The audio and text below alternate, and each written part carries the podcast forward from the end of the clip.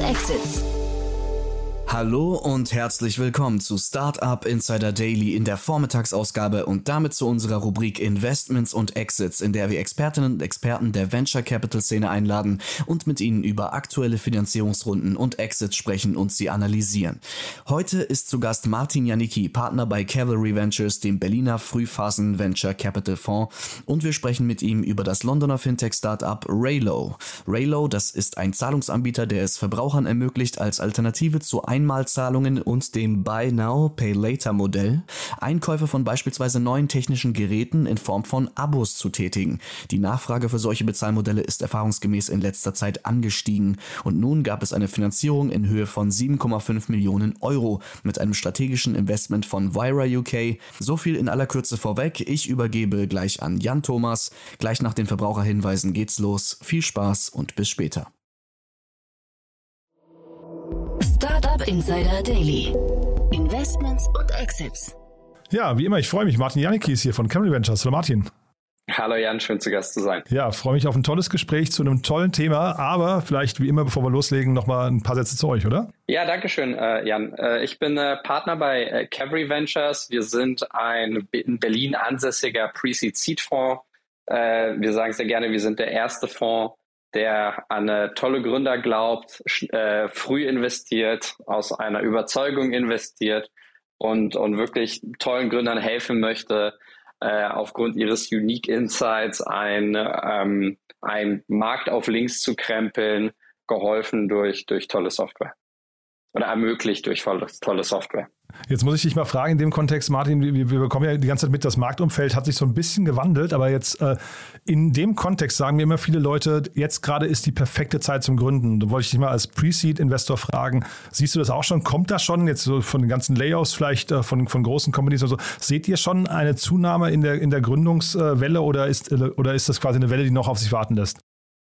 Nun, ich, ich glaube, wenn man, wenn man darüber spricht, dass es die beste Zeit ist, äh, zu gründen, kann man das aus, kann man das aus vielen Blickwinkeln sehen. Ich glaube, viele, viele der größten, wertvollsten Unternehmen wurden bekanntlich während Krisenzeiten gegründet. Es ist auch eine relativ bekannte Statistik, dass VC-Fonds, die aufgelegt wurden in Krisenjahren, andere, sage ich mal, Fondsjahrgänge outperformen, die nicht zu Krisenjahren entstanden sind. Ich glaube aber, wenn man unter der Haube schaut, ähm, ist sehr viel davon ein Survival Bias. Ja? Das heißt, ich glaube nicht, dass es, dass in Krisenzeiten mehr erfolgreiche Unternehmen gegründet werden, aber es werden potenziell mehr super erfolgreiche Unternehmen gegründet und diese werden dann um ein Vielfaches größer als alle anderen, sodass man dann eben diese schillernden Beispiele hat, woraus so eine, sag ich mal, Binsenweisheit entstehen kann. und wer glaubt, er ist dabei, ein solches super outperformendes Unternehmen zu gründen, darf sich bei euch melden, ne? Immer. Immer. Immer. Ja, cool. Dann lass uns mal einsteigen in das Thema von heute, das du mitgebracht hast. Ein sehr spannendes Unternehmen. Bin gespannt, was du darüber denkst. Ja, genau. Ähm, und zwar dachte ich, dass wir heute mal ein Unternehmen aus äh, London besprechen. Und zwar hat dort gerade das äh, Unternehmen Raylo ähm, eine Finanzierungsrunde äh, aufgenommen. Und Raylo bietet Elektronikartikel zur, zur Miete an. Die Runde ist sechseinhalb britische Pfund groß und wird angeführt von Wayra, was sozusagen das Startup-Programm von, von Telefonica ist, die in Deutschland vertreten sind über den Mobilfunkanbieter O2, äh, Octopus Ventures und die australische Investmentbank Macquarie. Ähm, das Unternehmen hat vor ziemlich genau einem Jahr bereits eine Series A aufgenommen von den gleichen Investoren, die 11,5 Millionen Pfund groß war. Und dazu gab es noch eine 10 Millionen Pfund äh, große ja, Kreditlinie oder, oder Fremdkapital. Das Unternehmen selbst gibt es ähm, seit 2019 und es bietet quasi eine alternative Bezahlmethode für Elektronikartikel an.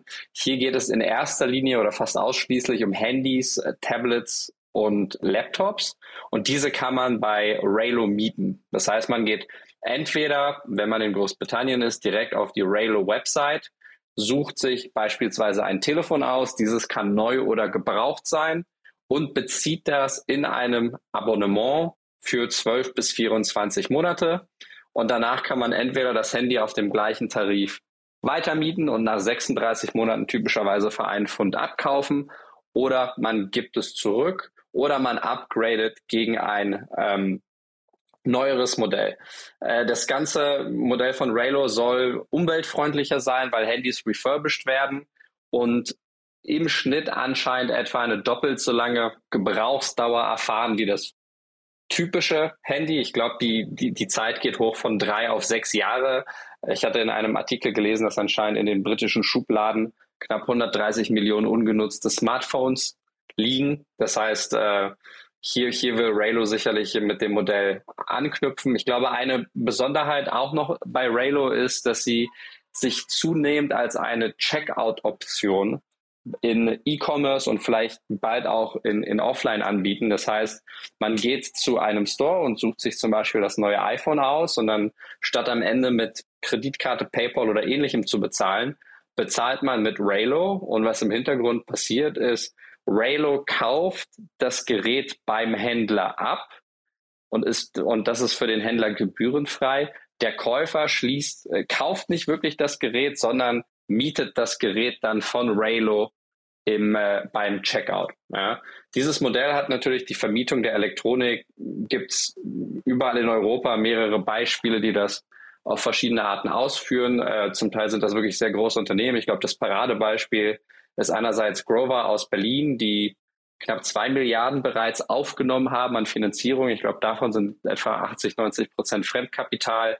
Backmarket gibt es in Frankreich, die über eine Milliarde aufgenommen haben aber auch in Finnland Unternehmen wie Swappy oder ähnliches. Also es ist eine Mischung aus Miete, Refurbishment, Circular Economy ähm, und ich glaube, da gibt es beliebig viele Permutationen, wenn man, wenn man versucht, diese Themen in einem Geschäftsmodell zu bündeln. Ja, und wenn man sich aber jetzt mal diese großen, also Backmarket ist ja ein Riesenplayer in Frankreich und Grover jetzt, ähm, Swappy kenne ich nicht, aber äh, Grover hier in Berlin ist ja auch irgendwie ein Vorzeige-Startup. Äh, wenn man sich diese Marktposition anguckt mit mehreren Milliarden gefundet, davon äh, dieser riesen Fremdkapitalanteil, warum brauchst du jetzt ein Raylo? Also dazu muss man sagen, ich habe die Geschäftsmodelle nicht, nicht en Detail aufgebröselt, aber äh, wenn man jetzt beispielsweise Raylo mit, mit Grover direkt vergleicht, merkt man, dass Grover erstens niemals eine Checkout-Option werden wird. Das klingt sehr unwahrscheinlich. Sie haben ein deutlich breiteres Produktsortiment, also das geht bis in Richtung Drohnen, DJ-Equipment und ähnliches. Plus die Mietdauern bei Grover sind deutlich kürzer. Ich glaube, die kürzeste Mietdauer bei Grover ist ein Monat, bei Raylo sind es zwölf Monate. Das heißt, es ist vielleicht ein Geschäftsmodell, was, was, was miteinander ja ähnlich ist und, und eine FK-Facility hat und, und Abschreibungstables im Hintergrund, äh, wo man dann quasi die, den Cost of Capital gegenlaufen lässt an der Oberfläche sind das, glaube ich, nicht direkt Konkurrenten. Ich glaube, die, die Frage stellt sich natürlich trotzdem, wo kann das langfristig hingehen? Ähm, dazu kommen halt natürlich noch so Sachen wie, dass, dass gemunkelt wird, dass Apple selbst seine Geräte in einer Subscription anbietet in Zukunft. Denn ich glaube, der, der Bedarf oder woher so ein Konsumentensog herkommt, ähm, jeder Mensch hat mittlerweile ein Smartphone und es ist the most personal device ever. Ja, ich glaube, es gibt kaum einen Menschen, der ein anderes Gerät so oft in der Hand hat wie sein Smartphone. Und, und äh, wir sind damit, also wenn man, jeder weiß das, wenn man mal sein Smartphone zwei Stunden zu Hause lässt und, und rausgeht, fühlt man sich irgendwie ja leider nackt oder unvollständig oder, oder hilflos, je nachdem, was die Situation gerade erfordert. Gleichzeitig kosten halt die, die neuen Top-Geräte bei iPhones sind wir, glaube ich, mittlerweile bei über eher in Richtung 1500 Euro als, als 1000 Euro. Und äh, das ist natürlich sehr, sehr viel für ein kleines technisches Gerät. Und ich glaube, weil viele Leute dort nicht wissen, wie sie mit der Situation umgehen können oder auch wie sie, wie sie so eine große, sage ich mal, Investition finanzieren können, entstehen halt überall verschiedene Geschäftsmodelle, drumherum, die, die, die versuchen, hier etwas abzuzwacken. Eben dadurch, dass wirklich jeder Mensch ein Smartphone hat, gibt es einen Markt, der wirklich dort wahrscheinlich Platz für viele Modelle hat. Nee, bin ich, bin ich total bei dir. Also ich glaube, bei Apple, das ist nicht nur ein Gerücht. Ich glaube, das hat Apple auf der letzten Keynote ja angekündigt, dass sie eben in diesen Markt reingehen. Und das finde ich, das klingt aus, Nachhaltigkeitsgründen. Du hast vorhin das Beispiel mit den, mit den 130 Millionen Handys oder was waren äh, die da in den Schubladen liegen. Äh, allein aus dem Gesichtspunkt ist es, glaube ich, total, total sinnvoll. Bei Grover, Martin, du weißt, ich also nichts liegt mir ferner, als dich zu korrigieren, aber ich habe Grover tatsächlich neulich schon gesehen im Checkout äh, von Gravis, ähm, wo man jetzt irgendwie tatsächlich auch, ich weiß nicht, ob es alle Modelle waren, aber zumindest ähm, äh, MacBooks und so weiter auch mieten kann über Grover im Checkout.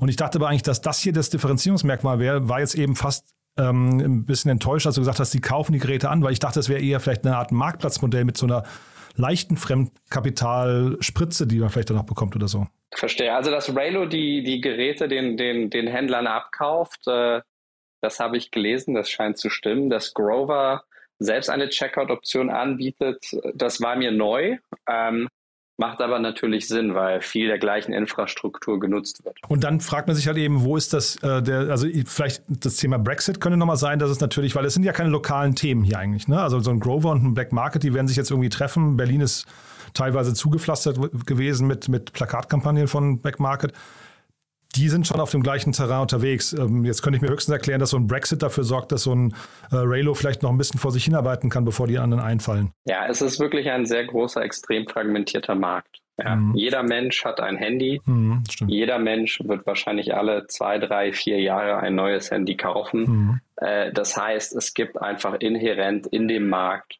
sehr viel, sehr viel Business, was stattfindet und entsprechend wird es zwangsläufig mehrere Optionen geben, außer halt eben die, die Hersteller selber und, und dort insbesondere Apple oder Samsung kommen mit einer ja, absoluten Killerlösung daher, die alles andere in den Schatten stellt, äh, was, was durchaus möglich sein kann, weil bei denen natürlich auch, auch die Margenstruktur, wer sie die Geräte selber liefern, eine ganz andere ist und sie das auch mit, mit beispielsweise einer, einem Versicherungsprodukt oder etwas anderem deutlich natürlicher bündeln können. Ich glaube, was, was diese ganzen ähm, Geschäftsmodelle angeht, ist es für mich deutlich interessanter nachzuverfolgen, wie sie sich verhalten werden im neuen Zinsumfeld und möglicherweise auch im neuen ähm, äh, in einem neuen wirtschaftlichen Umfeld, was, was, was weniger optimistisch ist. Ähm, ich glaube, sehr viel der Investoren Nachfrage ähm, über die letzten Jahre in diesem Modell war halt sehr stark Yield getrieben. Ja? Das heißt, viele dieser großen Finanzierungsvolumen, die diese Unternehmen aufgenommen haben, sind Kreditlinien, Debt Facilities, mhm, äh, weil eben diese Geräte securitized werden und weil Investoren, die in Fremdkapital investieren wollten, effektiv keine anderen hochverzinsten Möglichkeiten hatten.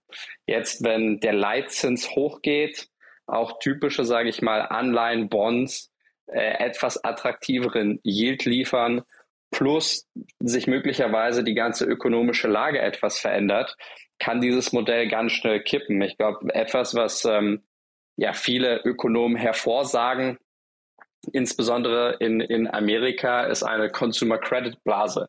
Das heißt, in dem Moment, in dem die Inflation hochgeht, die Kaufkraft eigentlich sinken sollte, werden zunehmend äh, Konsumenten Kredite aufnehmen, um ihre Kaufkraft oder ihr Kaufverhalten aufrechtzuerhalten. Und viel davon führt halt zu ja, schlechten Krediten, mehr Defaults, was wiederum hier die Risk-Adjusted Debt Rate hochtreiben sollte, was wiederum das Ganze weniger bezahlbar macht und möglicherweise auch weniger attraktiv macht, während gleichzeitig auf der im Fremdkapitalmarkt sich attraktivere äh, Alternativen auftun, weil der Leitzins ähm, steigt. Ja? Also da, das ist, wenn ich wenn ich ausmalen sollte, was ist das potenziell schlimmste Szenario, was dieses Geschäftsmodell ins Wanken bringen könnte, dann wäre das sicherlich eine Version dessen. Ob es überhaupt so weit kommt und wie viel Marge und wie viel, sage ich mal, Sicherheitsabstand in solchen Modellen mit eingepreist ist, äh, ich glaube, dafür sind wir beide einfach nicht zu nah dran. ja, das Oder nicht nah genug dran. Ja, nee, absolut, ja. Trotzdem habe ich mich bei der, vielleicht können wir da nochmal ganz kurz drüber sprechen, was eigentlich eine Venture Round genau ist, weil ähm, ne, ist ja jetzt eine relativ kleine Runde im Vergleich zu den Runden davor. Ähm, ist das vielleicht auch schon dem Marktumfeld und dieser vielleicht zum Teil innewohnenden Skepsis äh, geschuldet, die du gerade auch angerissen hast? Das ist, das ist gut möglich. Das ist immer, immer schwer zu sagen. Ähm, es ist, was bemerklich ist, ist, dass es eine interne Runde ist. Ähm, und was auch auffällt, ist, dass diese Runde tatsächlich publik gemacht wurde.